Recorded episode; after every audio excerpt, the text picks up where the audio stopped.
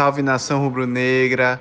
Um pós-jogo feliz, o Vitória voltou a vencer pelo Campeonato Brasileiro da Série B, dessa vez no Barradão contra a equipe do Juventude, né? Um jogo difícil, um jogo contra uma equipe muito bem treinada, muito disciplinada taticamente e que tem aspirações aí de G4, né? Então não foi a melhor exibição do Vitória, nem de longe. O Vitória fez um jogo muito burocrático, fez o gol e se segurou o máximo que pôde. O final do jogo ali foi uma tensão grande, mas assim a gente tem que dar um desconto também porque o time vem com uma série de desfalques. Hoje jogou o quarto goleiro, algumas peças principais aí como Guilherme Rende, por exemplo, não, não jogou.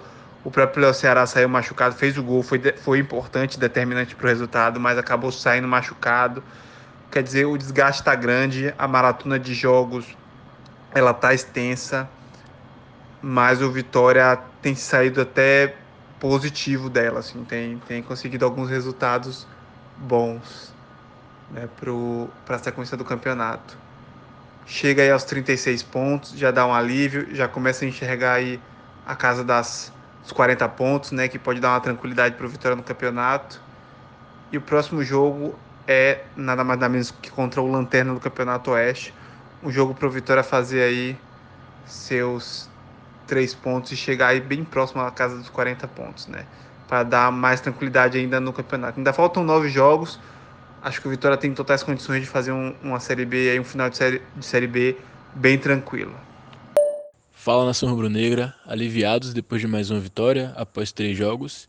E esse é o único sentimento que nós podemos ter positivo, né, com o nosso time nesse final de temporada, nessa reta final de Campeonato Brasileiro, que é o sentimento de alívio, porque o Vitória não aspira mais nada na competição, por mais que a gente ainda tenha aquele fundinho de esperança como torcedor mesmo, mas a gente sabe que é muito difícil o Vitória chegar e o nosso campeonato é mesmo contra o rebaixamento. Perdemos todas as oportunidades que tivemos ao longo da temporada de almejar algo melhor e maior.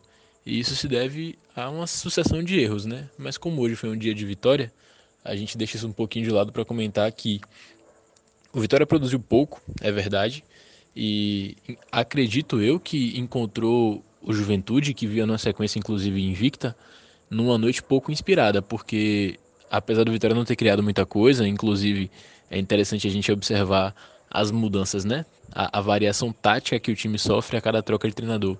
O time de, de Bruno Pivetti era um e os outros treinadores todos conseguiram implementar uma marca e a gente sente isso muito claramente hoje porque o time de Rodrigo era ofensivo, era propositivo, era um time que tinha posse de bola como o time de Pivetti, mas de um jeito mais ofensivo.